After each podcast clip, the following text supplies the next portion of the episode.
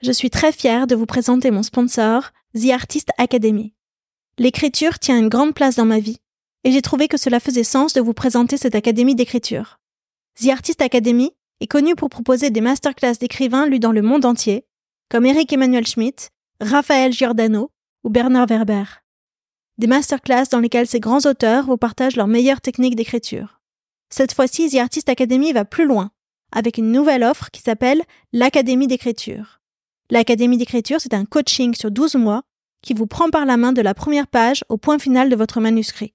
Vous êtes coaché par des agents littéraires et vous avez accès aux masterclass de 8 grands auteurs. Les thèmes abordés? Donnez vie à vos personnages, travailler la musique des mots, structurer votre récit. Ce programme est fait pour tous ceux qui ont un rêve d'écriture et qui veulent enfin le réaliser. Que vous soyez débutant ou expérimenté, c'est un programme qui vous aidera à installer une routine d'écriture dans votre vie, à développer votre légitimité et à ouvrir votre créativité. On parle souvent ici, dans la fin des règles, de ce moment de la midlife où l'on revient à soi pour aller à la poursuite de ses propres désirs. Si vous avez envie de rejoindre cette académie d'écriture, alors avec la fin des règles, vous aurez 10% de remise. Je vous invite à remplir le formulaire qui se trouve dans le descriptif pour avoir toutes les informations. Si vous aimez écrire et que vous avez envie de tenir votre livre entre les mains, allez-y de ma part.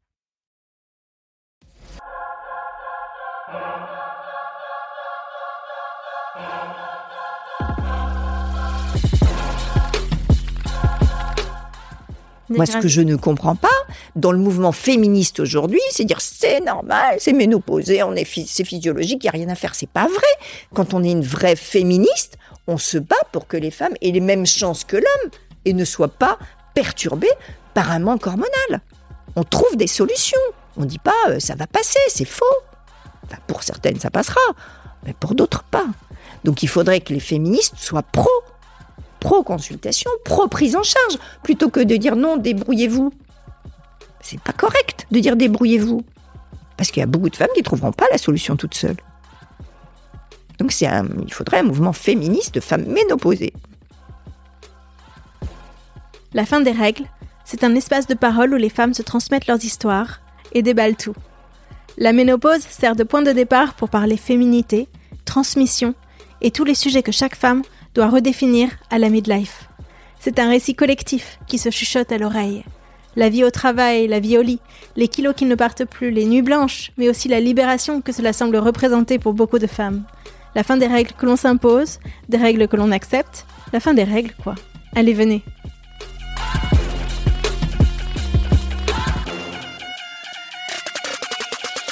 Bonjour Brigitte Letombe. Bonjour Aude. Bonjour Brigitte. Euh, merci beaucoup d'être venue chez moi pour cette interview. Vous travaillez pas très loin d'ici, c'est ça? C'est difficile. Là, moi, je, je, ne suis plus vraiment installée. Je n'ai plus de cabinet libéral. Donc, je remplace régulièrement dans un cabinet qui est plutôt dans le huitième. D'accord, d'accord, très bien. Euh, alors, je vous ai invité parce que vous avez publié un livre que moi j'ai lu et je me suis régalée. C'est Femmes, réveillez-vous contre le gynéco-bashing. Tout à fait. C'est un coup de gueule que vous poussez? C'est tout à fait ça. C'est, moi, je, peux l'appeler comme ça. C'est un vrai coup de gueule. C'est un manifeste.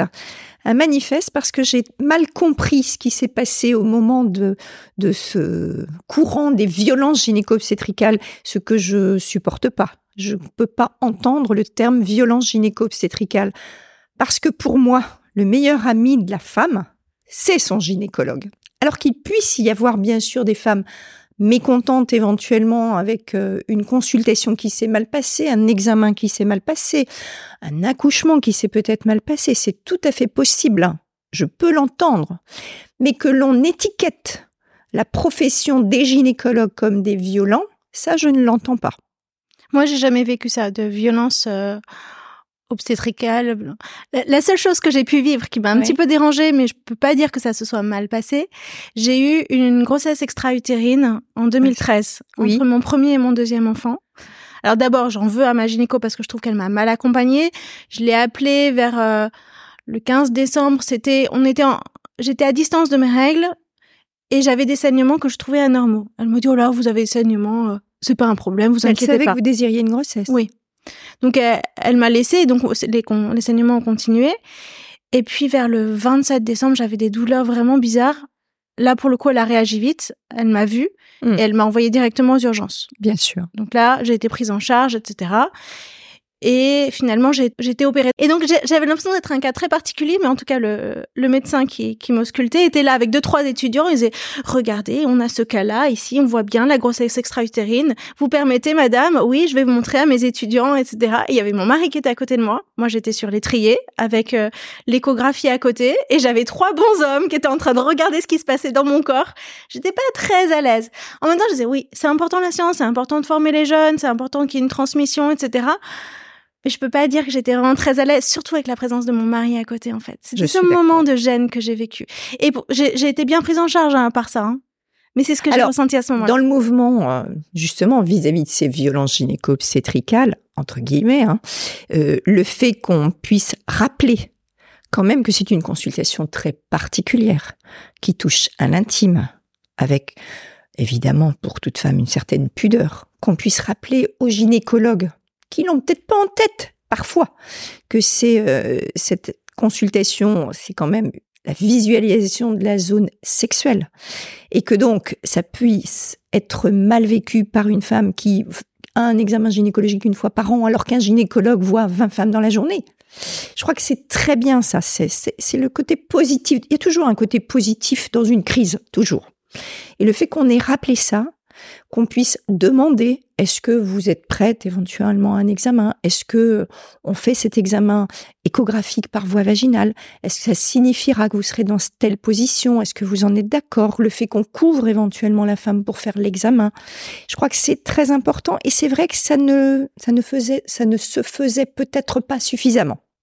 Donc il y a un plus à cette crise, c'est vrai.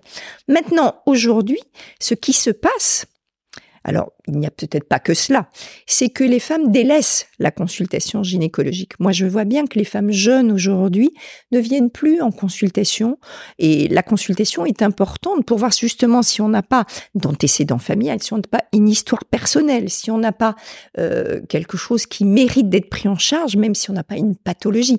Dans la consultation gynécologique, il y a une grosse part de physiologique et de dépistage. Une des raisons pour lesquelles on voit moins les, les femmes jeunes, c'est ça, c'est qu'elles ne prennent plus de contraception aujourd'hui. Elles gèrent essentiellement avec des méthodes locales. Et moi, je les comprends. Moi, j'ai arrêté la pilule aujourd'hui. hein. J'ai 45 ans, ça fait trois ans que j'ai totalement arrêté la pilule et j'adore. J'adore parce que j'ai une connexion à mon cycle. Je sens les moments où j'ai une montée libido au milieu de cycle. Je vois tous les, tous les changements physiologiques. Je peux dire exactement quand je vais avoir mes règles, quand mes seins commencent à se tendre à partir de souvent deux, trois jours avant le début de mes règles. J'ai le sentiment d'être connectée à moi-même.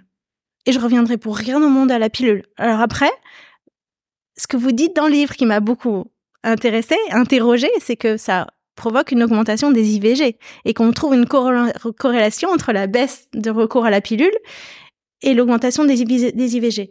Mais il y a aussi des méthodes alternatives. Je pense par exemple à la symptothermie qui, euh, bien utilisée, en tout cas pour, euh, pour les femmes qui, qui la défendent et qui la pratiquent et qui l'enseignent surtout, qui l'enseignent, est aussi efficace qu'une pilule, sachant qu'une pilule, euh, on n'est pas à l'abri d'un oubli ou quelque chose comme ça.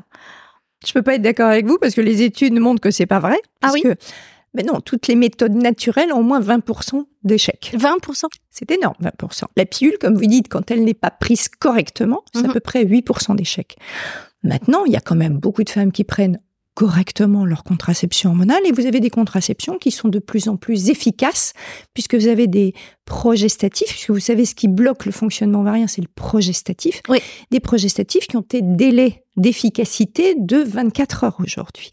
Donc vous pouvez, il y a certaines contraceptions, vous pouvez vous permettre même d'oublier deux jours de suite. Donc, franchement, je peux pas être d'accord avec vous. Maintenant, que vous désiriez ne plus prendre de contraception parce que vous préférez sentir votre cyclicité hormonale, pourquoi pas, si elle ne vous pose pas de problème. Mais la cyclicité hormonale, en tout cas, je dirais qu'à partir de la quarantaine, pour certaines femmes, ça peut être très pénible. On n'a pas toujours des cycles réguliers, on a parfois un syndrome prémenstruel majeur, Alors on a parfois des mastoses, des douleurs mammaires très gênantes. effectivement, elles on ont a- augmenté avec le temps. C'est vrai. On a parfois des règles particulièrement abondantes et douloureuses.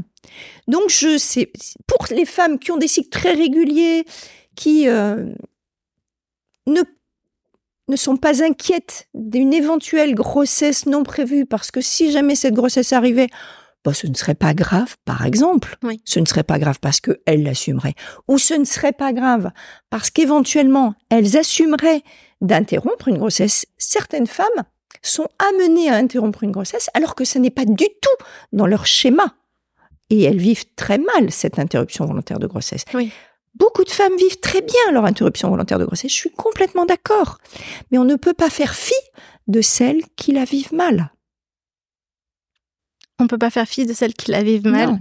Et qui en gardent éventuellement des séquelles psychologiques. Je sais que ça m'est reproché d'oser le dire. Moi, j'ai fait des interruptions volontaires de grossesse depuis le début de mon activité dans les années 80. Mhm. Dans le livre, je le dis, quand je le faisais, même mes amis médecins ne le savaient pas. Même ma famille ne le savait pas. C'était quelque chose qu'il fallait surtout pas mettre la main dans ce type d'activité. Donc je suis très pro-femme. Mhm. Et j'ai vraiment accompagné les femmes jusqu'au bout de mon activité professionnelle hospitalière. J'ai fait des IVG toutes les semaines. Donc je sais ce que c'est que de faire une IVG. Et j'ai un parcours qui me permet d'avoir revu des femmes après des interruptions volontaires de grossesse. Et je sais que pour certaines femmes, quand elles n'ont pas été accompagnées, quand c'est un choix qu'elles ont dû faire pour plein de raisons, mais qui, avec lequel elles ne sont pas en accord, c'est quelque chose qui les marque. Donc on ne peut pas banaliser autant l'interruption volontaire de grossesse. Bien sûr que c'est un geste que l'on peut faire sans aucun problème pour certaines femmes et certains couples, et ça n'est pas le cas de toutes. Donc ça, je veux pouvoir le dire. Ce qu'il y a, c'est qu'avec l'âge, on se rend compte de ce qui s'est passé. Et moi, j'ai quand même beaucoup de femmes, j'ai suivi des femmes pendant de nombreuses années et des femmes que j'ai accompagnées au moment de l'interruption volontaire de grossesse avec lequel j'avais l'impression que les choses s'étaient bien passées. Et j'ai beaucoup de femmes qui me disent, docteur Leton, vous vous souvenez, il y a 20 ans? Alors je dis oui, oui, oui, oui, je me souviens bien. Ben, vous savez, il aurait 20 ans aujourd'hui. Ouais, c'est dur. Pour certaines femmes, je dis pas toutes les femmes, pour certaines femmes, le fait d'avoir pris des décisions parfois un petit peu trop vite, parfois un peu poussées par soit le partenaire, soit la famille, soit les raisons socio-professionnelles, j'en sais rien. Mais je veux dire, il faut bien savoir que ça peut être quelque chose qui n'est pas obligatoirement en accord avec ce que cette femme voulait, ce Mhm. moment- voulait vraiment.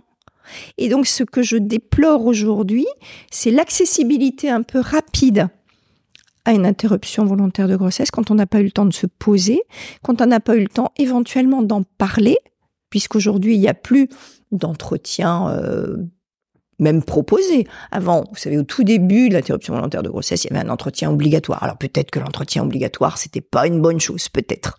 Mais on le proposait, au Mhm. moins.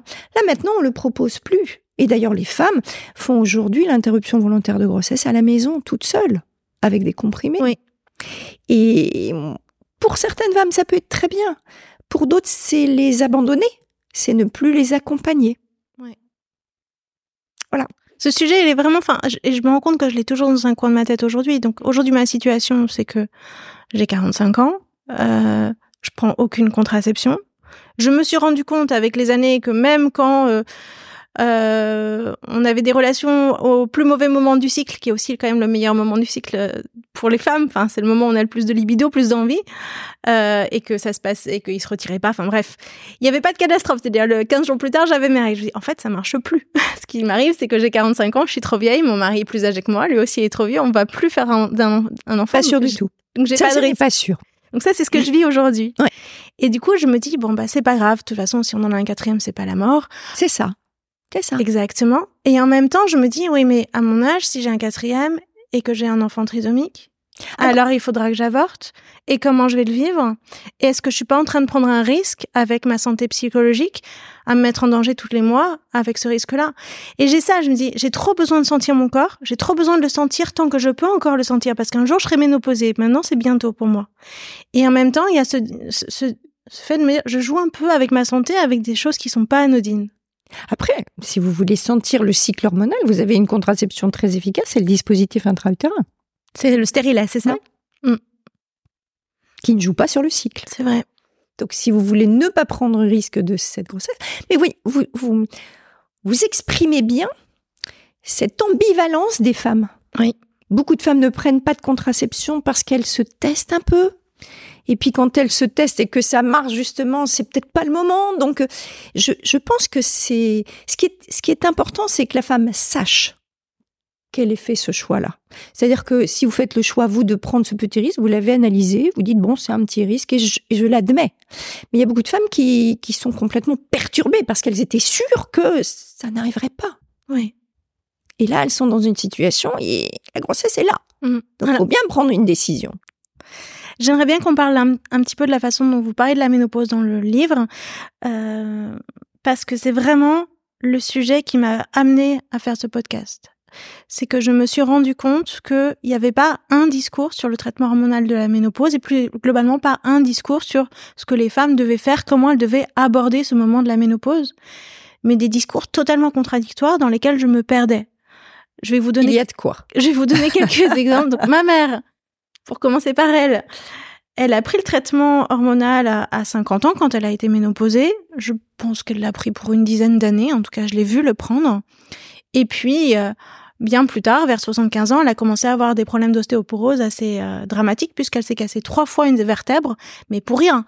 Une fois euh, en portant un sac dans la rue, C'est une fragilité extrême, ouais. une fois en rangeant la maison Mhm. et une fois en allant se promener. Ouais, mais je je suis, je suis, ben, je suis désolée pour votre maman, mais je suis contente que vous puissiez parler de ce risque-là, parce que les femmes ont pas vraiment à l'esprit le risque de l'ostéoporose. Elles se disent bon, si je me fracture, c'est pas grave. C'est grave une fracture quand on est dans cette tranche d'âge-là. Et on sait qu'il y a 40% des femmes qui vont faire de l'ostéoporose fracturaire en post-ménopause. 40%. c'est Et beaucoup. pourtant, elle a pris le traitement et ça n'a pas aidé. Alors, et le traitement, qu'est-ce qu'il fait le traitement? On sait que pour garder un os de qualité, les oestrogènes sont efficaces. Mais vous avez quand même de toute façon une fragilité osseuse du fait de l'âge. Cette fragilité osseuse, elle va s'aggraver dès qu'il y aura la perte des oestrogènes. Donc dans les premières années en post-ménopause, c'est là qu'il y a une aggravation de la fragilité. Mais toutes les femmes ne partent pas du même capital Et ça veut dire que je dois faire une ostéodensitométrie dès aujourd'hui pour à ma la part? ménopause. À la ménopause. Pas encore. Pas encore. À la ménopause, il faudrait que la majorité des femmes, peut-être pas toutes les femmes, mais la majorité des femmes aient accès à ce bilan d'ostéoporose qui est une densitométrie minérale osseuse, qui est très, un examen très simple, Et pas ça, les douloureux. gynécos le, le prescrivent Bah, habituellement ou pas? A priori, oui, sauf que euh, la densitométrie minérale osseuse n'est remboursée par la sécurité sociale que dans des facteurs de risque particuliers. Par exemple, vous, vous avez une maman qui a fait de l'ostéoporose fracturaire, donc ce serait remboursé parce que Mhm. vous avez un antécédent du premier degré. C'est remboursé chez des patientes qui ont une dysfonction thyroïdienne, chez des patientes qui ont une période sans règles, qui ont été, vous savez, les traitements d'endométriose qui bloquent le fonctionnement, des femmes qui ont pris des corticoïdes pendant un certain temps. Donc, il y a des facteurs de risque d'ostéoporose.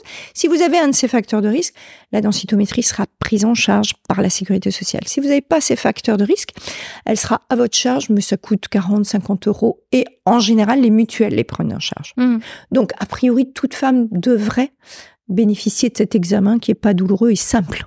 Mais alors, pour revenir sur ma maman, elle aurait dû ne pas arrêter le traitement au bout de 10 ans? Alors, Elle aurait je dû connais pas l'histoire de votre bien maman. je- Elle avait peut-être des facteurs de risque. Elle a peut-être pris des corticoïdes dans sa vie, j'en sais rien. En fait, non, même pas du tout. Elle a peut-être fumé Mais longtemps, je j'en vous sais prends rien. l'exemple d'une- d'une autre amie euh, Ouais. qui écoute mes podcasts et qui me dit Ah, mais j'adore tes podcasts et moi voilà ce qui m'est arrivé. J'ai pris le traitement hormonal, bien sûr comme toutes les femmes, et puis euh, je l'ai arrêté. et Je me suis mise à avoir des problèmes d'ostéoporose dramatiques. J'aurais jamais dû l'arrêter. Aujourd'hui, je regrette tellement. J'aurais jamais dû l'arrêter. Elle me l'a dit comme ça. C'est vrai. C'est vrai, aussi longtemps que vous prenez des oestrogènes, vous vous protégez de cette accélération de la perte osseuse. Alors, on est toujours dans la balance Et bénéfice-risque. elle m'a dit j'aurais préféré avoir un cancer du sein. Alors ça, je sais pas si beaucoup de femmes euh, diraient cela, mais je- ça- c'est pas, c'est pas idiot, c'est pas idiot. Ça voulait dire j'aurais voulu pouvoir prendre mon risque moi-même en conscience en fait. Je veux dire quand même, euh, c'est compliqué de répondre à ça. Je pense qu'il faut pas que les femmes aient à l'esprit que c'est le traitement hormonal de ménopause qui est responsable de l'augmentation des risques de cancer du sein. Donc j'aime pas la manière dont, Oui. dont on rapproche Donc les on me choses. rapproche les deux les Ça, deux je voudrais bien qu'on Parce que c'est le premier. Je vais revenir sur le risque. laquelle, euh, Je vais revenir sur le risque du cancer mammaire et, et du poids éventuellement du traitement hormonal. On est d'accord. Maintenant, c'est vrai que quand je disais il faut toujours il y a une balance bénéfice-risque du traitement hormonal. Le traitement hormonal, on sait qu'il est majeur dans les premières années de ménopause pour la perte osseuse, le risque cardiovasculaire, pour la symptomatologie climatérique, hein, toutes les bouffées de chaleur, les, les troubles de l'humeur, euh, les troubles du sommeil, en fait tout ça. Donc c'est important de mettre en place un traitement hormonal en début de ménopause. On dit dans les dix premières années. Mhm.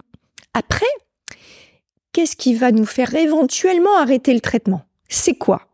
C'est évidemment des facteurs de risque cardiovasculaires qui se seraient installés et qui ne permettraient pas de poursuivre. C'est-à-dire une athéromatose majeure, un accident vasculaire cérébral, un infarctus, des choses comme ça.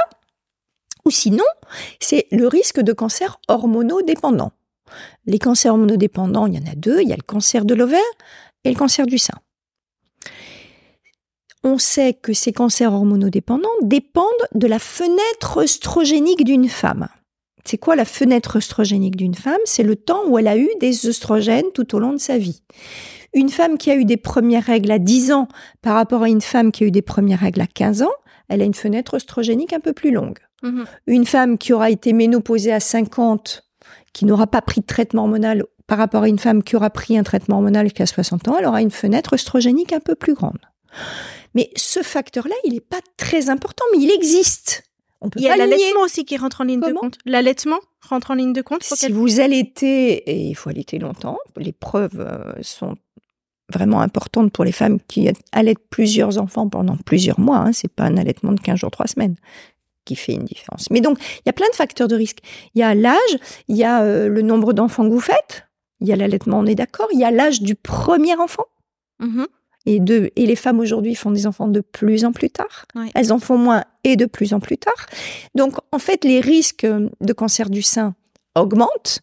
Ils augmentent par rapport à l'âge des premières règles diminue. Donc, on sait qu'on a maintenant des premières règles plus précoces qu'avant. Oui. On fait des enfants plus tard. On en fait moins. On les allaite moins. On est en surpoids, voire en obésité. On ne fait pas de sport. On fume. On boit de l'alcool. Tout, Tout ça, ça, ce sont des facteurs de risque du cancer, cancer du, sein. du sein. Mais alors, moi, je me dis, le THM, le traitement hormonal de, la ménopause, va venir se rajouter à tous ces facteurs de risque très minime. préexistants. C'est très minime. Le Mais poids du THM. C'est un facteur de plus, alors. Je vous explique pourquoi c'est minime le poids du THM, parce que je, je- j'en ai un tout petit peu assez de cela. Si vraiment le THM était responsable de l'augmentation du risque de cancer du sein, depuis 20 ans, depuis l'étude américaine, la WHI, Ah oui, la la fameuse. grosse étude américaine randomisée, on a presque arrêté la prescription des traitements, puisque en France, on traitait 30% des femmes ménopausées avant la WHI. Aujourd'hui, on en traite 6%. Si vous donnez le traitement pour des bouffées de chaleur et qu'au bout de 2 à 3 ans, cette femme vous dit, bon, écoutez, là, j'ai essayé d'arrêter, j'ai plus de bouffées de chaleur, et qu'elle a au- aucun autre facteur de risque, elle ne veut pas continuer, il n'y a pas de raison de continuer. Si vous donnez le traitement pour un risque ostéoporotique, Mhm. vous avez intérêt à le prendre le plus longtemps possible. Bien Jusqu'à la mort? Le plus longtemps possible, c'est quoi? Jusqu'à ce qu'il y ait un Il n'y a autre pas de délai limite. Il n'y a pas de délai limite. C'est toujours la balance bénéfice-risque. Le bénéfice, c'est ce que vous avez au niveau de la qualité de vie, au niveau de, de la limitation du vieillissement esthétique. Il y a des femmes qui viennent chercher un traitement hormonal en disant Bon, écoutez, moi j'ai quelques bouffées mais ce que je veux surtout, c'est vieillir un peu moins vite. C'est vrai qu'au niveau de la peau, au niveau des cheveux, au niveau. Il y a des choses qui sont un tout petit peu différentes quand on est sous traitement et sans traitement. C'est vrai. Alors, c'est pas une indication pour les médecins. Les médecins ne donnent pas un traitement hormonal pour des raisons esthétiques. Maintenant, il y a des femmes qui disent, mais moi, je veux continuer. À partir du moment où cette femme, elle est bien au courant, elle a eu l'information, Mhm. et cette information, vous pouvez la trouver sur le site de la Société nationale de ménopause, le GEMVI, Mhm. G-E-M-V-I. Si vous avez lu la brochure qui parle de cette balance bénéfice-risque, et que le médecin, à chaque fois qu'il vous voit de façon annuelle, il revoit avec vous les facteurs de risque cardiovasculaires, facteurs de risque osseux, facteurs carcinologiques, et qu'au bout de la consultation, il ne contre-indique pas un traitement, mais que cette femme dit, moi, j'ai besoin de le continuer parce que je me rends compte que quand j'arrête, je suis pas la même. J'ai besoin de continuer. Eh ben, on continue. C'est la femme qui décide. C'est pour ça que j'ai du mal à comprendre les médecins qui sont là, autoritaires, en disant, là, vous arrêtez tout. Oui, on peut dire, vous arrêtez tout parce que elle a une raison vraiment médicale. Mais arrêtez tout parce que ça fait 5 ans, ça fait 10 ans. Si cette femme-là veut continuer et qu'elle dit, moi, j'y trouve un bénéfice, Mhm. Je ne le comprends pas. Voilà. Alors, je vous ai interrompu sur le lien avec le cancer du sein, pardon. Aujourd'hui, c'est une femme sur huit le cancer du sein. C'est quelque chose d'énorme, une Mhm. femme sur huit. Il y a 30 ans, c'était une femme sur 14. Donc, c'est une augmentation majeure Oui. du risque. Alors, pourquoi? Bah, Sans doute parce qu'il y a le vieillissement. Donc, euh, plus on est vieille, euh, plus on peut faire un cancer du sein Mhm. c'est sûr, parce que euh, il y a tous les facteurs de risque que je vous ai e- exprimés, hein, l'absence d'activité physique, euh, le surpoids, le tabac, l'alcool, et bien sûr les perturbateurs endocriniens. On sait que tous les cancers hormonodépendants augmentent en fréquence. Le cancer du sein, le cancer de thyroïde, le cancer de prostate. Sachez bien qu'il y a plus de cancers de prostate que de cancers du sein par an. Ah bon Oui, oui, on a 58 000 cancers de sein et 60 000 cancers de prostate. Donc, on, les messieurs n'ont pas de traitement hormonal ni de pilule, à ce que je sache. Donc, et puis si vraiment le traitement hormonal était responsable de cette augmentation du cancer du sein, comme je vous disais, en France, on était à 30% de traitement il y a 20 ans, on est à 6%, on aurait dû voir une cassure de la fréquence du cancer du sein. Ce qui n'est pas le cas. Ça continue de monter. Pourquoi ça monte? Parce qu'il y a d'autres raisons. Et c'est pas le traitement hormonal. Donc je dis pas qu'il n'y a pas du tout de facteurs hormonaux, comme je vous l'ai dit. Mm. Mais c'est minime par rapport à ce qu'apporte le traitement hormonal. Alors là, Parce qu'est-ce que qu'il le traitement hormonal, il va diminuer votre risque d'accident cardiovasculaire. Et les femmes, elles meurent de quoi Essentiellement? De maladie cardiaque aujourd'hui de maladies cardiovasculaires. La mortalité féminine aux États-Unis cardiovasculaire est de 45%. C'est d'ailleurs pour ça qu'ils avaient mis en place cette étude de prévention primaire cardiovasculaire. Le, la WHI, c'était une étude où on a donné des œstrogènes, parce que les œstrogènes, c'est bon pour les vaisseaux. Mhm.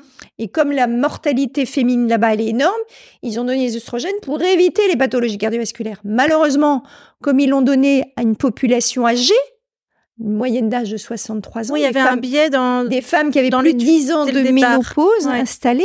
Et pourquoi?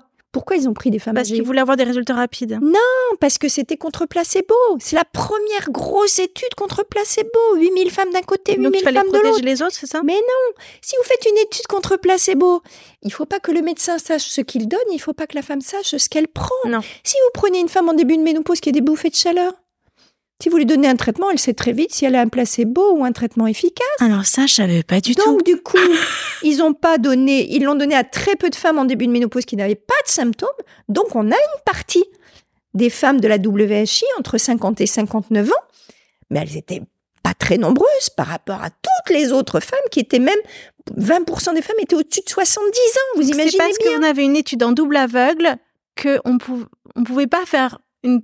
Il y a des sujets sur lesquels on peut pas faire une étude en double aveugle parce que les femmes se rendent compte par les symptômes qu'elles ont ou qu'elles n'ont pas si elles sont dans ceux qui ont le Bien médicament. Et ça- Vous pouvez faire du double aveugle que si euh, vous n'avez pas de symptômes. Là, on voulait simplement savoir si ça allait diminuer les pathologies cardiovasculaires. Ça les a pas diminuées puisqu'on était avec des femmes qui étaient des femmes à risque et qui avaient déjà plus de 10 ans de ménopause. Et quand je vous dis que les oestrogènes, ça protège les artères, C'est si on les prend quand au début, c'est depuis ça? 10 ans, vous n'avez plus d'œstrogènes, vous avez une athéromatose installée. Et donc, le traitement par voie orale, forte dose avec un progestatif de synthèse, ça a décollé des plaques et ça a créé des accidents cardiovasculaires, des, des phlébites, des embolies pulmonaires, des accidents vasculaires cérébraux et des Donc infarctus. ça décolle des plaques qui sont déjà dans, Quand elles créées sont là. dans l'organisme. Alors que Quand si elles sont elles pas sont encore là. ça protège les vaisseaux. Ça protège les œstrogènes, ça protège. Et c'est pour ça qu'on avait mis en place cette étude. Donc vous, vous, vous êtes plutôt favorable à ce que les femmes prennent le THM pour protéger leurs vaisseaux et pour lutter contre l'ostéoporose plus tard dans leur vie, c'est-à-dire à peu près 30 ans plus tard. Alors, pour moi, le THM est important pour les femmes qui ont une symptomatologie climatérique. Parce que ça, faut Ça, pas l'éliminer. faut pas l'éliminer parce qu'il y a quand même beaucoup de femmes qui ont une vie, un parcours de vie complètement perturbé à cause d'une symptomatologie climatérique ménopausique. Ouais, des femmes La comme ça, moi ménopause- j'en vois tous les jours sur les forums. Voilà. La ménopause, c'est physiologique, on est d'accord. Je sais qu'on a un courant écolo-bio qui dit ah bah c'est naturel, alors il faut faut pas lutter. C'est faux.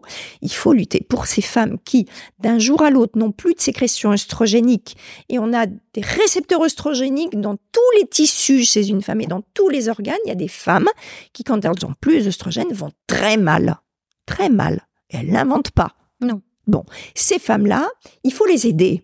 On a un traitement, et je vous ai dit qu'en France, on avait un traitement d'hormones bio-identiques. Oui. Je ne vois pas pourquoi on ne le proposerait pas à ces femmes-là, de toute façon déjà. Sauf, bien sûr, si malheureusement elles ont eu un cancer du sein ou si elles ont une mutation. Enfin, j'en sais rien, je veux dire. Moi, moi ce que je constate dans les forums, parce que je les suis beaucoup, notamment sur Facebook et ailleurs, c'est que les femmes d'abord qui se connectent, c'est les femmes qui ont pas pris le traitement parce que si elles sont sous traitement, elles n'ont pas besoin de venir sur ces forums-là. Et donc c'est celles qui veulent des remèdes qu'elles appellent naturels. Elles sont rassurées par le fait de ne plus prendre d'hormones dans leur vie. Et c'est mon cas, moi je prends plus d'hormones et c'est pas pareil. Alors ne mélangez pas la contraception œstroprogestative et le traitement hormonal de ménopause. C'est quand même C'est deux choses différentes. C'est deux choses différentes. Avec la contraception œstroprogestative, vous prenez alors, c'est vrai que maintenant, il y a des pilules avec de l'ostradiol et avec un oestrogène naturel. On est d'accord. Mais c'est quand même des progestatifs de synthèse qui bloquent votre fonctionnement. Là, quand vous êtes ménopausé, vous avez des ovaires qui ne fonctionnent plus et on vous donne un minimum les mêmes molécules que vos ovaires sécrétaient avant. On vous donne de l'ostradiol et de la progestérone bioidentiques.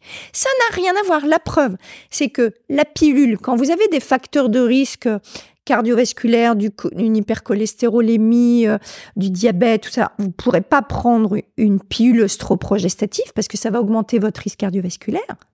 Par contre, l'œstradiol, qu'est-ce qu'il fait? L'œstradiol diminue le risque d'hypercholestérolémie, divise par deux le risque de diabète de type 2, diminue le risque d'hypertension artérielle et globalement diminue les risques cardiovasculaires. Donc vous voyez que c'est deux choses totalement différentes. On ne mélange pas pilule et traitement hormonal de ménopause. Ah, d'accord. Deux choses différentes. C'est des hormones, si vous voulez, mais c'est deux choses différentes. Alors ça, c'est difficile à appréhender en vérité. Hein. Moi, je, je, le ressens et je le vois autour de moi. On considère que c'est la même chose, c'est la suite. Et eh ben, c'est une si on a refusé la pilule, il n'y a pas de raison que tout d'un coup on se mette à accepter. C'est une erreur. C'est vraiment ça, à mon avis, que les femmes ressentent aujourd'hui. Hein. C'est une erreur. Il faut pas mélanger les genres. C'est deux choses différentes. Et quand on vous donne un traitement hormonal de ménopause, comme c'est écrit dans les recommandations, on donne le traitement minimal efficace, c'est-à-dire qu'on essaie de trouver la dose de stradiol et de progestérone qui font que vous allez bien et que vous n'avez pas de signe d'hyperœstrogénie. Donc on essaie de trouver la dose de gel ou le dosage de comprimé pour que vous alliez bien. C'est une dose minimale efficace. Souvent, ça correspond à peu près à ce que vos ovaires sécrètent dans le le début de votre cycle, dans les dix premiers jours de votre cycle. Mhm. Parce que vous savez qu'il y a une variation cyclique quand les ovaires fonctionnent. Mais nous, ce que l'on donne en traitement hormonal de ménopause, c'est une imprégnation hormonale de début de cycle. Donc on vous donne en fait les molécules que vous aviez avec une petite imprégnation de début de cycle. Donc vous n'avez pas les pics. On n'a pas de raison d'aller d'aller vous donner une imprégnation importante. On donne un traitement suffisant.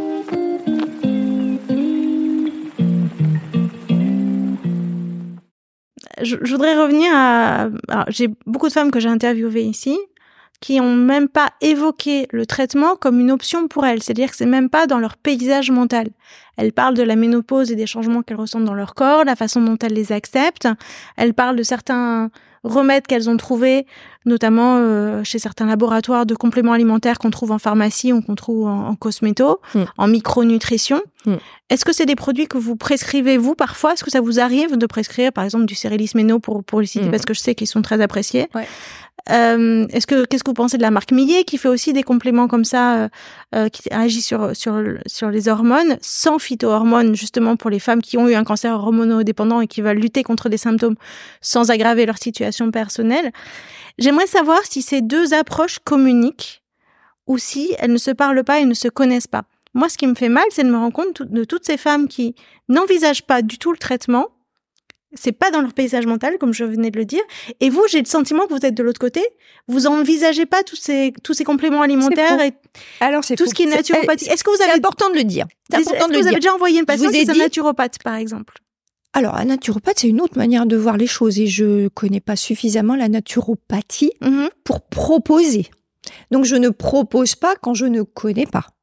Par contre, je suis pas du tout opposé à quoi que ce soit d'alternatif qui fonctionne. Ce qui me terrifie, c'est que beaucoup de femmes vont acheter des produits qui coûtent des fortunes pour n'avoir aucune efficacité. Une femme qui vient me voir, qui n'a pas de facteur de risque particulier, ni, ni cardiovasculaire, ni osseux, et qui me dit, je prends tel produit et je vais très bien, je vais pas plus, enfin, Je vais lui donner l'information quand même. Moi, mon but, c'est de donner l'information.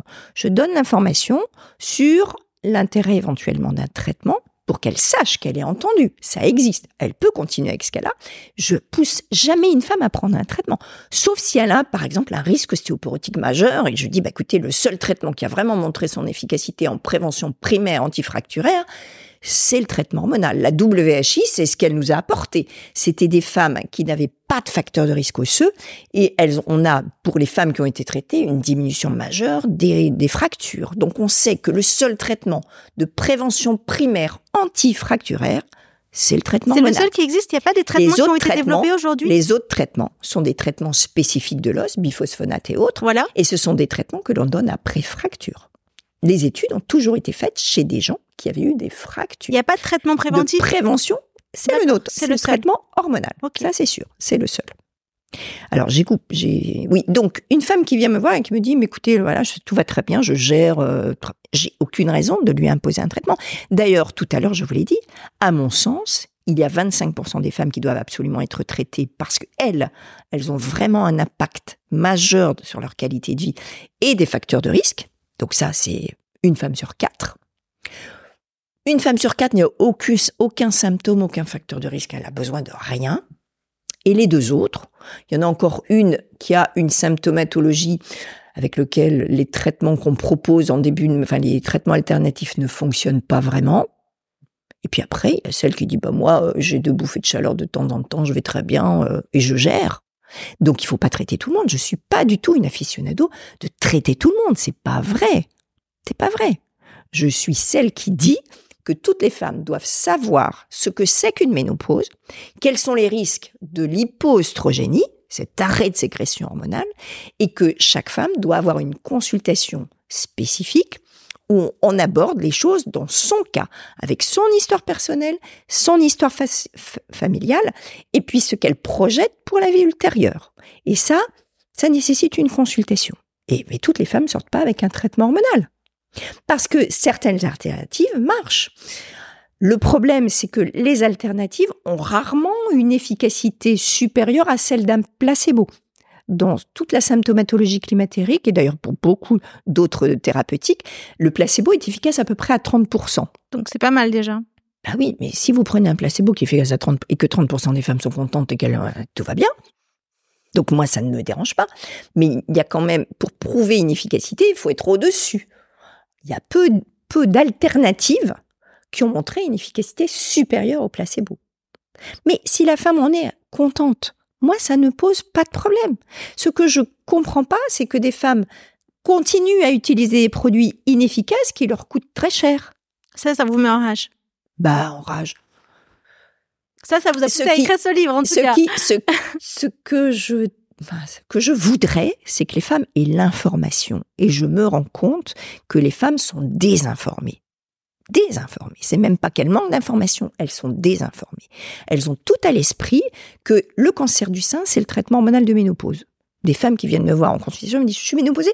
Elle s'assied devant moi, elle dit, je suis ménopausée. Mais ne me propose- proposez pas de traitement hormonal, hein, j'en veux pas, je veux pas faire de cancer du sein.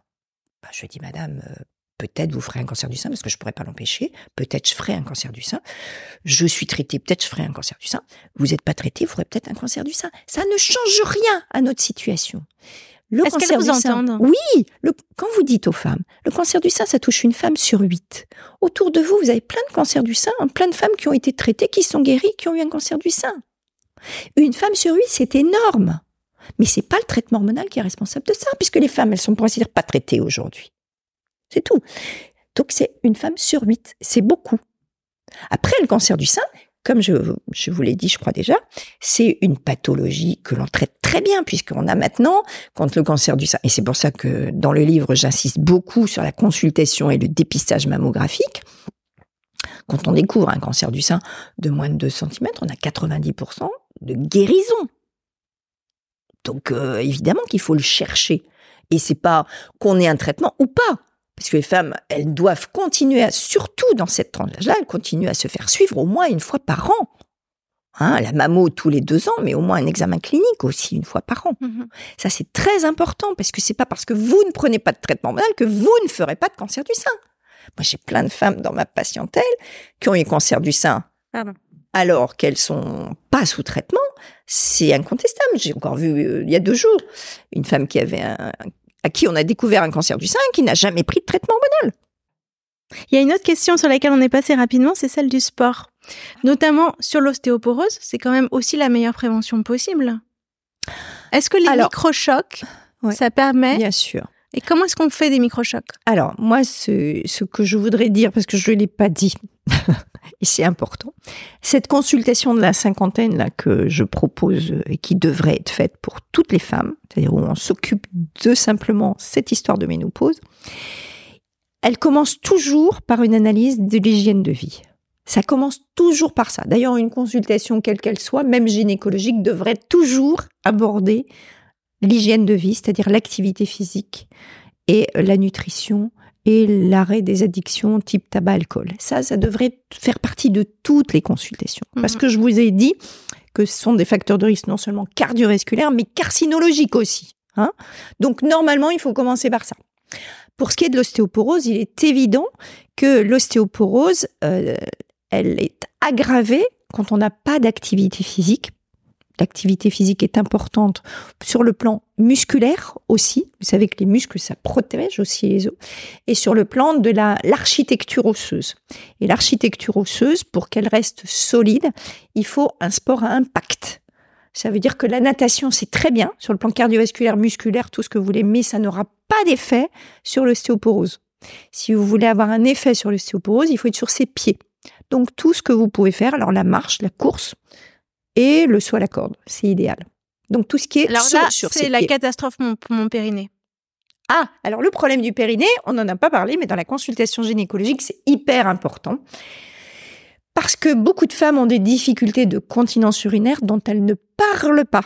Moi, ça a commencé avec la reprise de la course à pied et j'ai arrêté et j'en suis malade d'avoir arrêté la course à pied. Eh ben, on n'arrête pas, on n'arrête pas la course à pied parce qu'on a un problème de périnée on trouve une solution au problème du suis allée deux fois faire de la rééducation. Ça marche pas.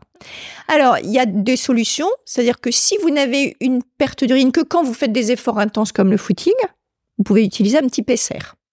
Un petit PCR que l'on met au moment où on va courir, donc ça maintient votre vessie, et puis vous l'enlevez après, euh, si ça n'est que là.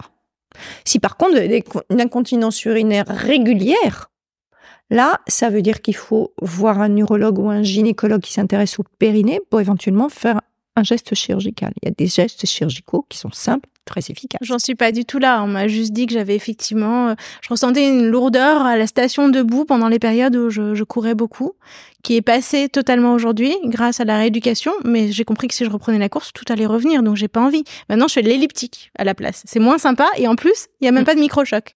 Et c'est vrai que les femmes, quand elles perdent du poids, quand elles arrêtent le tabac, qu'elles arrêtent l'alcool, et qu'elles font du sport, certaines femmes trouvent leur solution pour la symptomatologie climatérique. Certaines femmes disent, bah, depuis, j'ai quand même beaucoup moins de bouffées de chaleur. C'est vrai que l'alcool, le tabac, ça augmente tout ça. Mhm. Le tabac, ça augmente l'ostéoporose aussi. Hein. Donc euh, tout ça, si on peut agir sur tout ça, mais c'est difficile.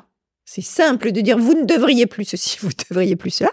Maintenant, mettre Mais c'est là que les naturopathes entrent en, en, bah, en ligne de compte. accompagnement que ce soit. C'est un accompagnement sur la durée, c'est des consultations qui durent une heure et demie, pas un quart d'heure, vingt minutes. Bien sûr. C'est c'est oui, là qu'on arrive vraiment à trouver des solutions. Tout accompagnement me convient. Parce que c'est facile de dire à une femme, vous devriez faire ceci ou cela.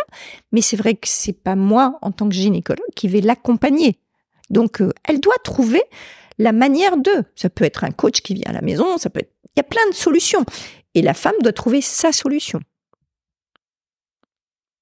Je trouve ça vraiment difficile. J'ai vraiment l'impression qu'il y a deux mondes et je ne sais pas comment les réconcilier parce que vraiment c'est ce que je ressens en interview quand je parle aux femmes et quand je vous interviewe vous aussi. C'est que il y a, y a toutes ces femmes et, moi j'entends ce discours et il me plaît qui dit mais c'est pas une maladie. C'est pas, une maladie, la ménopause. C'est un état. Il faut faire confiance au corps. Le corps sait ce qu'il doit faire, il faut juste lui donner la bonne hygiène de vie pour qu'il puisse se prendre en charge lui-même. Il faut pas tout le temps essayer de d'espérer avoir un remède miracle ou faire faire appel à un traitement qui va euh, masquer et, euh, et, priver le corps de ses propres ressources. Je pense que c'est ça qui y a derrière. J'essaie de comprendre pourquoi j'ai tellement de femmes autour de moi qui sont fermées au traitement, qui l'envisagent même pas. Et c'est surtout flagrant sur les sur les forums. Sur les forums, ce qui est drôle, enfin c'est pas c'est pas du tout drôle. Hein elles ont besoin de ce coup de gueule. Elles sont dans des états émotionnels euh, proche de ce que j'ai dû vivre moi pendant ma grossesse si j'essaye de comprendre un peu ce qui se passe chez elle. Quelque chose où on maîtrise plus rien. Moi, je me souviens, je disais des gros mots toute la journée quand j'étais enceinte. Mais pourquoi? Mais pour rien. Donc c'est ça qu'elle retrouve comme état. Et donc elles ont besoin de se défouloir. Et donc vraiment, on trouve une parole très, très, euh, euh, enfin, très dramatique sur ces forums. Mais il y en a tellement qui disent ah non mais le traitement, mais écoutez ce que je dis. J'ai dit non. Arrêtez de me le proposer. J'ai dit non. Maintenant, vous entendez ce que j'ai à vous dire, ce sera non. Mais j'ai besoin de pousser ce coup de gueule parce que je me sens tellement mal aujourd'hui. il faut que vous l'acceptiez. C'est ça qui se passe sur ces forums. Mais moi, je pense que ces femmes-là n'ont pas compris ce qu'était une ménopause. Il est évident que si la ménopause existe, c'est pour éviter que des femmes soient enceintes à 50, 55 ans. Pourquoi? Parce qu'une grossesse à 50, 55 ans, c'est un risque vital pour elles. D'accord? Donc ça, c'est une évolution de l'espèce. C'est l'évolution de l'espèce. C'est pour ça qu'il y a une ménopause. C'est pour qu'il n'y ait pas de grossesse trop tardive et qu'il y a quand même encore des enfants à élever. Mhm. C'est ça la raison. Mais s'il y avait eu un fonctionnement ovarien persistant endocrinien avec sécrétion en corps d'œstrogène, il n'y aurait pas de problème. Malheureusement, l'extinction de l'ovulation éteint la fonction endocrine. Mhm. Donc, du coup, il n'y a plus de fonction ovulatoire, on peut plus être enceinte, ok, mais en même temps, on perd son imprégnation hormonale. Ce qu'on propose avec le traitement à la française, et j'y mhm. tiens beaucoup, c'est les mêmes molécules bioidentiques et à petite dose pendant un certain temps, aussi longtemps qu'on en a besoin. Ça n'a rien à voir, et c'est pour ça que c'est très important, n'a rien à voir avec une pilule. C'est totalement différent. La pilule, ça bloque un fonctionnement physiologique. Là, je complète avec un minimum d'imprégnation hormonale pendant un certain temps pour les femmes qui ne vivent pas bien cet arrêt total d'imprégnation œstrogénique. Toutes les femmes ne le vivent pas mal, je vous l'ai dit. Il y a quand même, allez, deux femmes sur quatre qui, une femme sur quatre n'aura aucun souci et une autre dira, bon, écoutez, je gère ça, il n'y a pas de souci.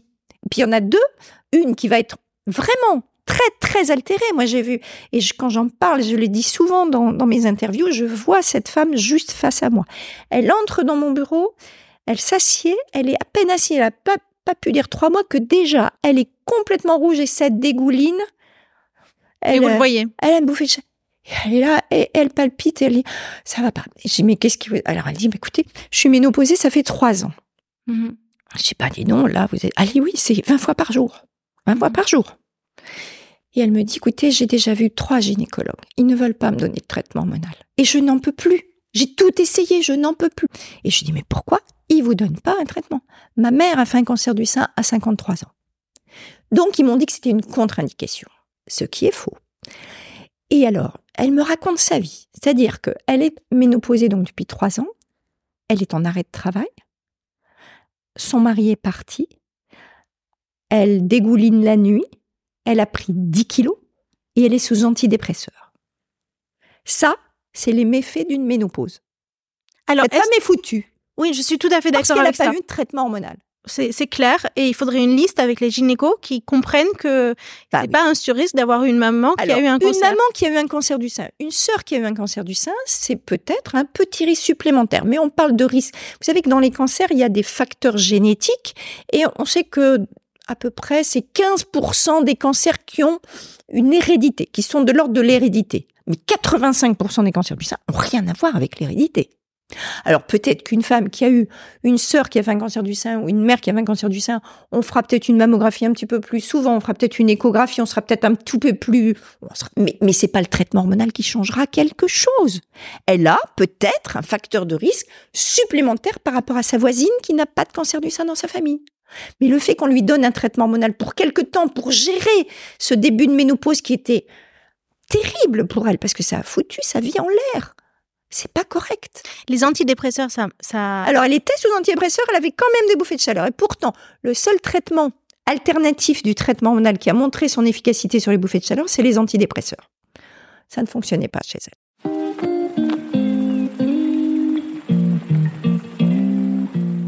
On n'a pas parlé des problèmes sexuels. Et ça, j'aimerais bien qu'on en parle quand même parce que ça n'a.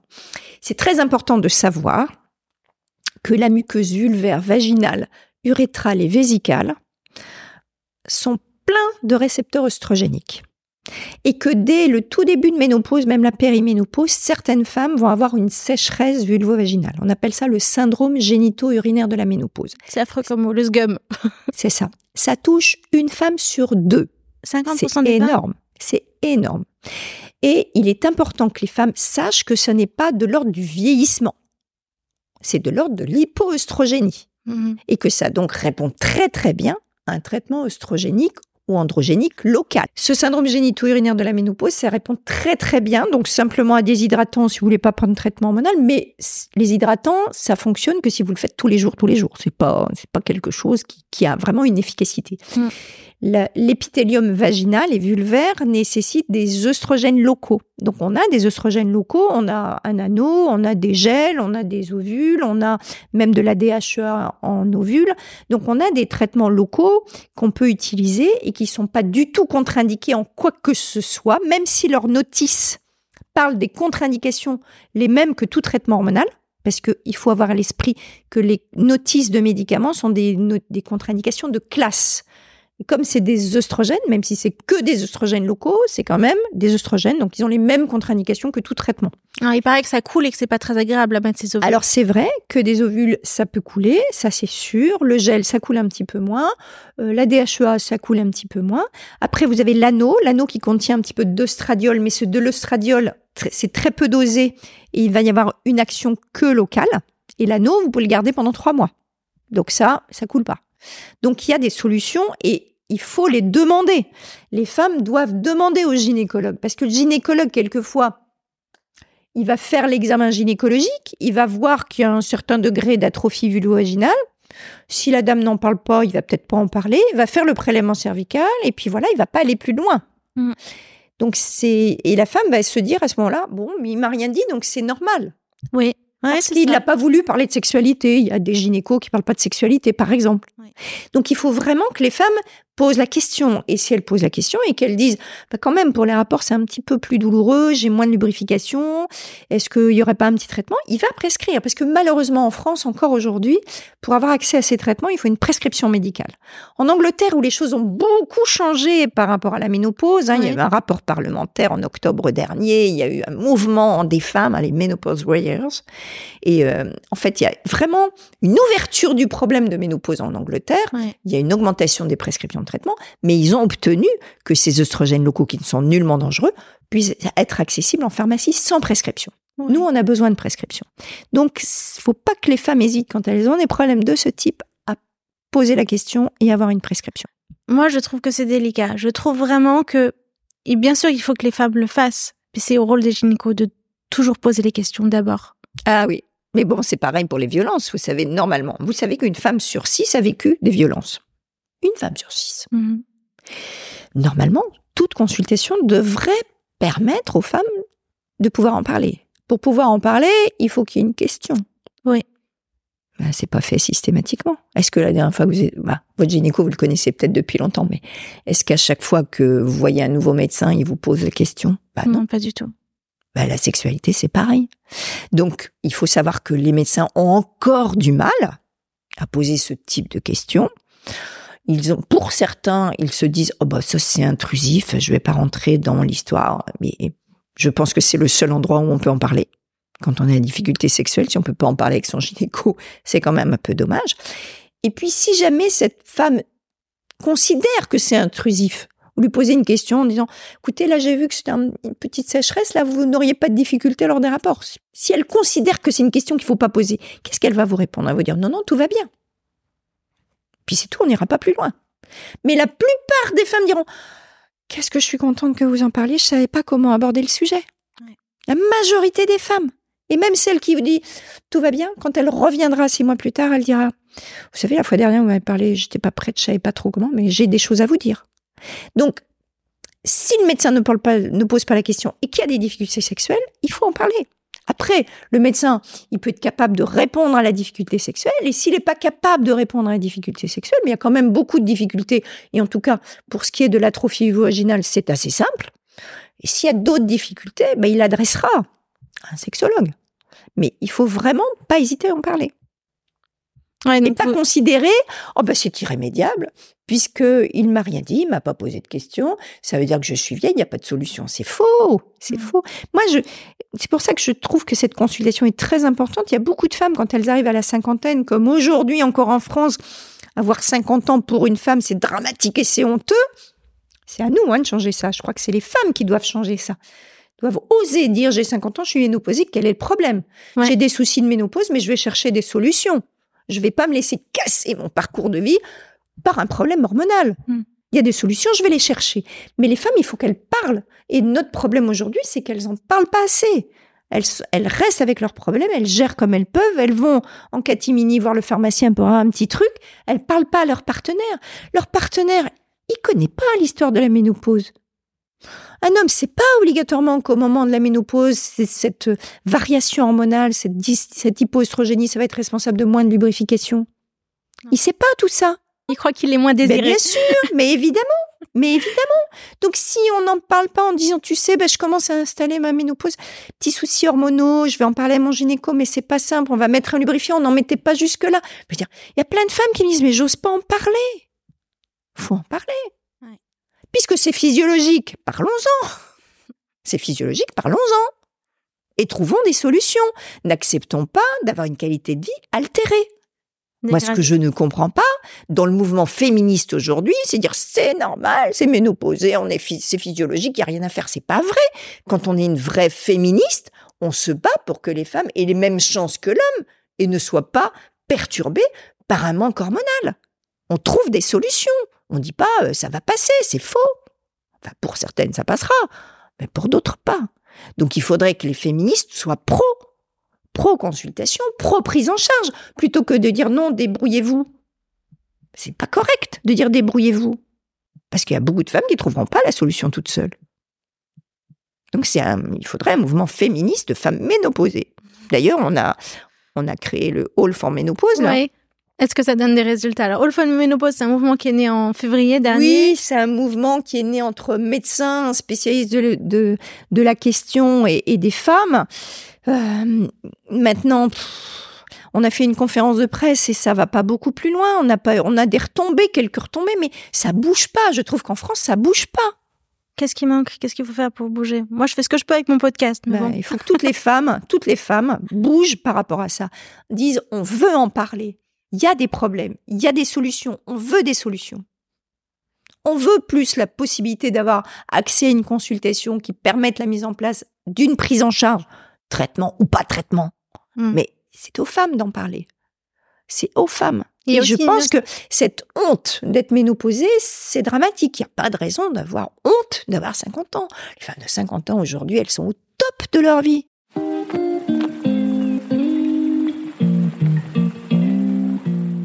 Si on regarde ce que dit la Haute Autorité de Santé aujourd'hui, c'est uniquement le climatéraire, c'est-à-dire Ah oui. de chaleur Ah oui, qui mais on est resté- la prise les et pour une durée minimale Ouais, ouais, je suis et pour un, un traitement minimal. Alors, on est, Alors- les, on, est les, alors, on est les seuls au niveau des recommandations nationales qui sont restées de 2014. Mhm. 2014. On n'a pas bougé depuis 2014. Et ça n'est que le climatère.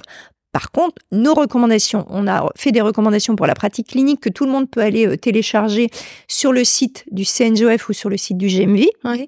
On a mis les dans les recommandations la, la prescription du traitement hormonal en prévention d'ostéoporose pour des femmes qui ont une densitométrie avec déjà une altération euh, au niveau des os. Donc, euh, nous, la société savante Oui. a pris la responsabilité de l'écrire. Oui. Toutes les sociétés savantes internationales l'écrivent. C'est pas toujours suivi par euh, les recommandations. Et est-ce que la Haute Autorité en France a l'intention de changer ses recommandations là-dessus? Est-ce que ça va bouger dans les prochaines années ou est-ce que des discussions? Je ne crois pas. Je ne crois pas. Et de toute façon, le problème, c'est que les recommandations sont toujours faites par un- une commission et que dans les commissions, il faut que ce soit des médecins sans conflit d'intérêt et que bien sûr, quand vous êtes spécialiste de quoi que ce soit, vous avez des conflits d'intérêt. Si vous êtes spécialiste d'un sujet, vous travaillez obligatoirement avec l'industrie pharmaceutique C'est pas un sur les conflit nouvelles d'intérêt. Ah si, on ne peut pas avoir de lien avec l'industrie pharmaceutique qui travaille sur le sujet. Donc, s'il y a une commission qui est créée, possible, il n'y aura pas de spécialistes de ménopause. Il y aura des médecins généralistes, des, qui vous voulez, mais personne qui sera spécialiste de ménopause. Donc vous, vous avez un conflit d'intérêt? Bah moi, j'ai tous les gens qui, qui travaillent sur un sujet ont un conflit d'intérêt. Moi, j'ai conflit d'intérêt, bien sûr, parce que je travaille avec l'industrie pharmaceutique, bien sûr. Et il y a des nouveautés, il y a des innovations sur ce secteur-là en termes euh, enfin pas de dosage et tout ça, mais j'imagine en termes de facilité d'application. De, non. Alors la nouveauté qui va arriver sur le marché, c'est une nouvelle molécule qui va agir sur les neurotransmetteurs euh, du centre thermorégulateur hypothalamique au niveau cérébral, sur les bouffées de chaleur. Là, ça, c'est non hormonal, c'est ça hein? Ça, c'est non hormonal. J'ai entendu un gros travail. Il y a deux laboratoires qui vont mettre ce produit sur le marché. Euh, ça y est déjà aux États-Unis, ça devrait arriver, peut-être pas cette année, mais l'année prochaine. Donc, c'est des comprimés qui agissent sur les neurotransmetteurs qui gèrent le centre de thermorégulation et qui jouent donc sur les bouffées de chaleur. Et donc, c'est une nouvelle molécule qui devrait avoir une efficacité sur les bouffées de chaleur et peut-être sur le sommeil. Donc ça, c'est un nouveau produit non hormonal qui pourra être proposé aux femmes qui ne veulent pas de traitement hormonaux et qui ont une symptomatologie vasomotrice majeure. Donc ça, ça pourra être une éventuelle solution pour les femmes qui ne veulent pas de traitement hormonal et qui ont beaucoup de bouffées de chaleur et de sueur nocturne. Alors, quand on m'a parlé de ce produit, j'ai dit c'est super parce qu'il y a quand même beaucoup de femmes qui souffrent de cette symptomatologie et euh, celles qui ne peuvent pas avoir accès à un traitement hormonal comme les cancers du sein, les femmes qui ont un cancer du sein, c'est majeur. Oui si on peut donner un traitement pour ces femmes-là qui soit aussi efficace qu'un traitement hormonal, bien sûr. Après, moi, je dis que malheureusement, dans la, dans la consultation gynécologique, il y a le côté qualité de vie bouffée de chaleur, mais il y a tout le reste. Ça va agir sur les bouffées de chaleur, ça va pas agir sur le reste. Donc euh, après, ça marchera pas sur les douleurs articulaires, ça marchera pas sur le risque osseux, mmh ça marchera pas euh, sur euh, le risque cardiovasculaire. Donc, faudra peser le pour, le contre. Mais pour les femmes qui ne peuvent pas avoir accès à un traitement hormonal, oui, ce sera certainement intéressant. On n'a pas parlé de la périménopause, cette période pendant laquelle on a déjà une imprégnation hormonale d'oestrogène et que du coup on ne peut pas en rajouter.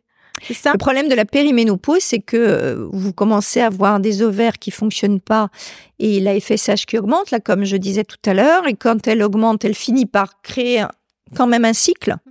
Et donc, vous avez de temps en temps des ovaires qui font rien. Donc, pendant deux, trois mois, vous n'avez pas de règles. Vous ressentez plus rien. Vous avez bouffé de chaleur, des sueurs la nuit. Vous êtes fatigué. Enfin, bref. Et puis après, vous allez avoir un recrutement, voire de deux follicules, donc euh, des oestrogènes élevés, une mauvaise ovulation, un manque en progestérone, et vous aurez des signes d'hyperoestrogénie. Vous avez l'impression d'être gonflé, vous aurez l'impression d'être lourd, d'avoir pris un kilo, les seins tendus, douloureux. Donc, vous faites les montagnes russes. Une fois, c'est des signes de ménopause. Une fois, c'est des signes d'hyperoestrogénie. Et puis après, vous avez des règles très abondantes. Enfin bref. Donc, c'est vraiment les montagnes russes. Et ça, ça peut durer, pour certaines femmes, deux ans, trois ans. Donc, moi, je dis toujours que c'est la période la plus difficile à vivre parce que on n'a pas trop de solutions pour gérer ça. Donner des oestrogènes alors que cette femme a encore des ovaires qui sécrètent, c'est embêtant. Parce que quand elle va se retrouver avec un cycle avec une sécrétion importante d'oestrogènes, eh, ça va se rajouter au traitement qu'on donne. Donc on essaie vraiment d'attendre le plus longtemps possible pour être euh, vraiment pas très loin d'une ménopause. Et la ménopause, le diagnostic, c'est plus de fonctionnement ovarien depuis un an. Hmm. Donc certaines femmes, quand on arrive à ce moment-là que vraiment on s'en sort plus, on leur donne un traitement quand même. Ça peut arriver parce qu'on n'arrive plus à gérer. Et on leur dit, mais écoutez, si tout à coup vous sentez que vous avez une tension mammaire et que ça fonctionne, vous arrêtez votre traitement pendant un mois ou deux, puis vous attendez que ça reprenne. On peut faire ça. Après, sinon, on utilise des alternatives. En se disant, comme il y a une petite imprégnation oestrogénique encore, si on n'a pas vraiment un apport suffisant, c'est pas grave. Donc, on utilise tous les produits euh, dont qu'on n'a pas nommés et qui peuvent être efficaces, bien sûr. Voilà. Ok. Mais cette situation dans laquelle aujourd'hui, enfin, je vous, je parle par exemple du livre d'Ovidie. Alors Ovidie, c'est une femme aussi qui est très en colère et qui a un livre qui est assez euh, intéressant. Euh, la chair est triste hélas. Je sais mm. pas si vous l'avez lu. Mm. Elle dit je, déteste les hommes. Elle dit je déteste les gynécos et même les gynécos femmes je déteste. Elle va très très loin dans ce qu'elle dit. Alors elle dit clairement que c'est un cri de colère et que il faut pas prendre tout ce qu'elle dit au premier degré non plus. Mais on sent quand même dans la société aujourd'hui ce rejet massif.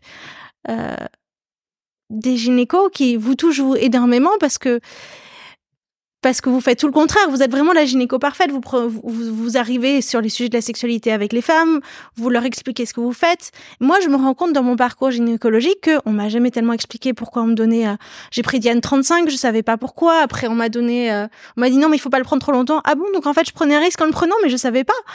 Euh, donc on m'a donné une autre pilule, et puis ensuite on m'en a encore redonné une autre. Et aujourd'hui, j'ai pris l'androcure pendant au moins 5-6 ans. J'apprends que peut-être j'ai un risque d'avoir une tumeur dans la tête parce que j'ai pris. Ne inquiétez pas. Voilà. Après, on m'a dit à l'arrêt, ça disparaît de toute façon. Fini. et c'est pas. Et on a on a créé vraiment une phobie totale avec cette histoire de progestatif. Enfin, c'est euh, là, c'est encore c'est encore malheureusement la NSM et la l'HAS qui se protègent toujours. Hein. Ce sont des organismes qui doivent se protéger puisqu'il y a eu euh, le médiator, il y a eu le sang, le sang contaminé, il y a eu l'histoire du lévothyrox. Donc c'est toujours des c'est un ensemble de, de sont pas des sont pas des médecins qui sont en pratique quotidienne, donc ils ne se rendent pas compte du poids des choses qu'ils écrivent. Mm-hmm. Et donc, euh, il y a un moment, il faut que ça s'arrête. Là, ils ont alerté de nouveau sur les progestatifs en début d'année en disant tous les progestatifs sont dangereux, sans avoir d'études encore. Hein. Mm-hmm. Et là, maintenant, ben, ils viennent de publier en disant oh ben non, pour en finir, la progestérone, le façon, c'est pas dangereux. Ils ont fait peur à tout le monde. Moi, j'ai des femmes qui m'ont appelé en ah disant ah, je prends de la progestérone, c'est dangereux. Non, c'est pas dangereux. La progestérone, c'est naturel. Je veux dire, quand on est enceinte, on a euh, un taux de progestérone élevé. Il n'y a pas de ménageome parce qu'on est enceinte. j'ai n'importe quoi. Bon, bref. Donc il y a des moments, ils vont un tout petit peu loin. Et c'est vrai que pour nous, c'est un peu difficile parce que nous, on doit rassurer.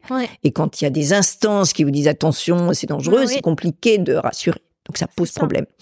Après, moi, je suis d'accord avec vous complètement parce que je vois beaucoup de femmes qui me racontent ce que vous me racontez. Je crois que les gynécologues euh, peut-être prennent pas suffisamment de temps.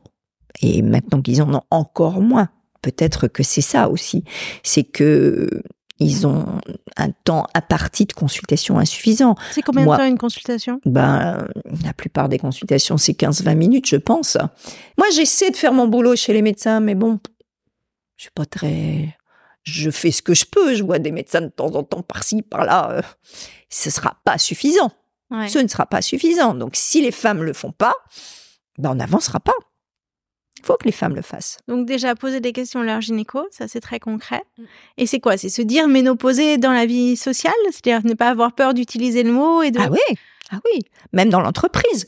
Euh, je suis allée au Sénat parler de la ménopause euh, au travail il n'y a aucune raison de ne pas en parler. Une femme qui est cadre, parce que souvent, quand elles sont dans les entreprises, quand elles ont un, boulot, euh, elles sont au, top de leur euh, évolution professionnelle, elles ont parfois des boulots où elles doivent intervenir. Euh, et intervenir quand tout à coup vous avez une bouffée de chaleur, ça c'est compliqué quand même. Ouais, Et comment elles le cachent et comment elles font.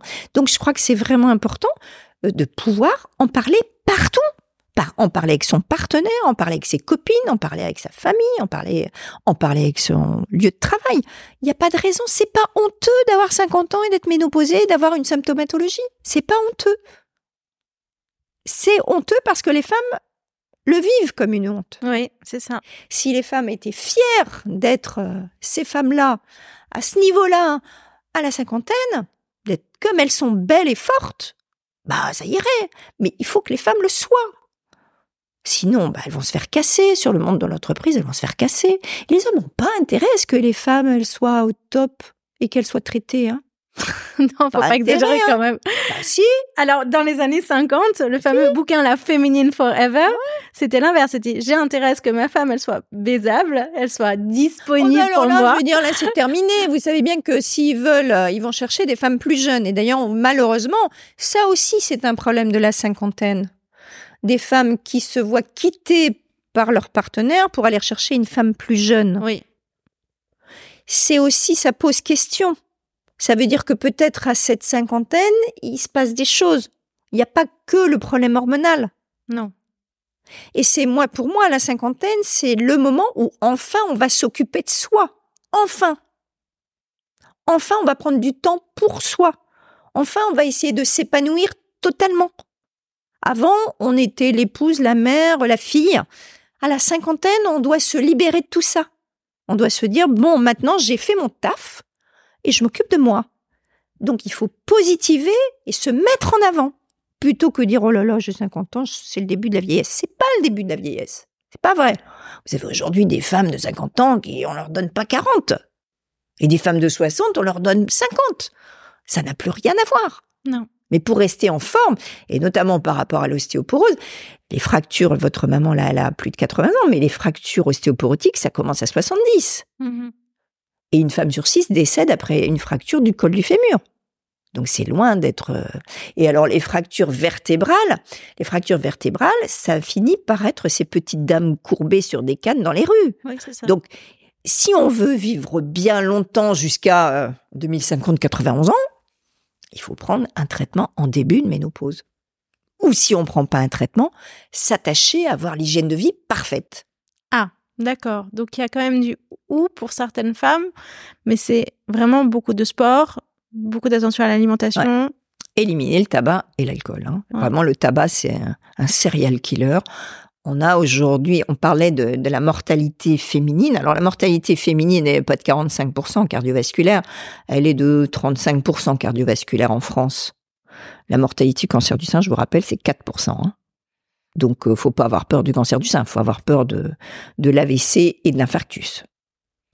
Je crois que c'est vraiment important de savoir que si on veut vivre longtemps bien sans handicap, le traitement hormonal et le suivi gynécologique, c'est le meilleur ami des femmes. Donc il faut pas le jeter à la poubelle en disant d'emblée c'est la ménopause physiologique, je veux pas de traitement. Faut pas faire ça. Il faut regarder si votre histoire, la situation dans laquelle vous vous trouvez nécessite éventuellement un accompagnement simplement au niveau de l'hygiène de vie comme vous disiez tout à l'heure, mais nécessite peut-être un traitement pour quelque temps. Et un traitement, on peut le prendre deux ans, on peut le prendre cinq ans, on peut le prendre dix ans. Chacun décidera en fonction de ce qu'il y trouve. Et c'est la femme, avec un colloque singulier du médecin, qui décide, bah pour moi, je repars pour un an ou je repars pas pour un an. Et vous pouvez l'arrêter quand vous voulez. Vous pouvez commencer un traitement, l'arrêter au bout de six mois si vous voulez. C'est votre choix. Ce qui me pose problème, c'est qu'on ne donne plus le choix aux femmes. C'est ça. C'est un choix. Moi, je vois beaucoup de femmes qui, au départ, venaient me voir pour un bilan gynéco et tout ça, en me disant, bon, c'est, mais je veux pas de traitement hormonal, d'accord, je fais mon petit topo. Et puis, à la fin de la consultation, elle me dit, bon, pour en finir, je vais peut-être essayer. Bah, je peux essayer. De toute façon, je vous donne le traitement. On se revoit dans six mois, si vous voulez. On fait le point. Je les revois au bout de six mois. C'est pas les mêmes femmes. Elles se lèvent dans la salle d'attente, elles ont le sourire, elles s'assiedent devant moi, elles me disent, ça y est, je suis de nouveau moi. Je suis de nouveau moi-même.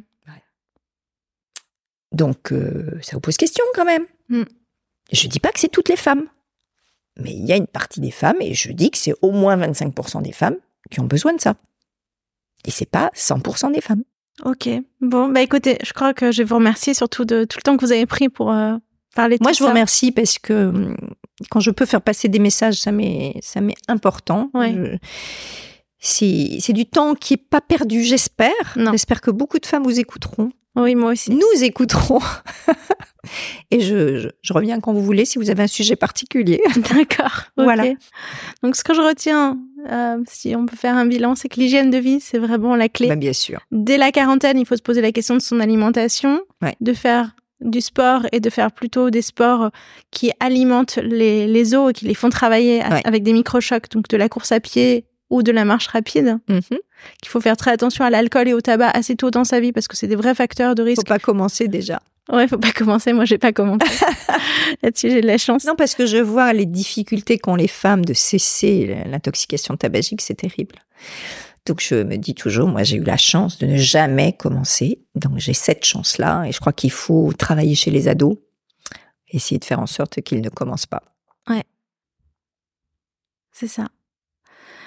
Et puis ensuite, quand arrive la ménopause, vous faites bien la distinction qui était jamais vraiment très évidente pour moi entre ce qu'on appelle les hormones de la pilule Mm. et ce qu'on appelle les œstradioles biomimétiques du moment où on supplémente le corps en, en qui imprégnait tout votre corps déjà depuis vos premières règles. Ouais. Voilà. Donc on fait qu'on continue une imprégnation hormonale minimale pour quelque temps, le temps qui vous est nécessaire. C'est Voilà. ça. Donc et qu'il n'y a pas de. et alors, ce que vous avez dit aussi, c'est qu'il n'y a pas de traitement préventif pour l'ostéoporose, hormis ce traitement-là. Non, on donne des biphosphonates, des choses comme ça quand il y a une fracture. Ouais. Et donc ça, ou alors l'hygiène de vie, c'est-à-dire vraiment euh, avoir une activité sportive qui soit adaptée et qui permette d'entretenir les os. Ça fait beaucoup de recommandations à, suivre. Effectivement, ce qui est important, c'est de continuer à voir son gynéco, quelle que soit sa situation dans sa vie. C'est-à-dire pas s'arrêter à un moment. C'est le meilleur ami des femmes, le gynécologue. C'est pas un violent. Maintenant, euh, il y a des gynéco-obstétriciens qui font très bien tout cela, et puis il y en a d'autres qui n'ont pas le temps ou n'ont pas été formés comme ça et qui ont du mal à revenir. Mais je crois qu'on peut les faire évoluer, heureusement. Mhm. N'hésitez pas. Ok. Bon, merci beaucoup. Merci, pour cet entretien. Merci. Merci à tous pour votre écoute. Je dis tous, mais c'est surtout toutes, puisque vous êtes une grande majorité de femmes à me suivre. Si vous souhaitez euh, poursuivre l'expérience La fin des règles avec moi, vous pouvez vous connecter à mon compte Instagram La fin des règles, ou bien me suivre sur LinkedIn. Sachez que j'ai une newsletter sur Kessel et vous pouvez également vous abonner pour suivre la newsletter. N'hésitez pas à me laisser un message sur un des réseaux pour me dire ce que vous avez pensé de cet épisode. Un grand merci, à très vite.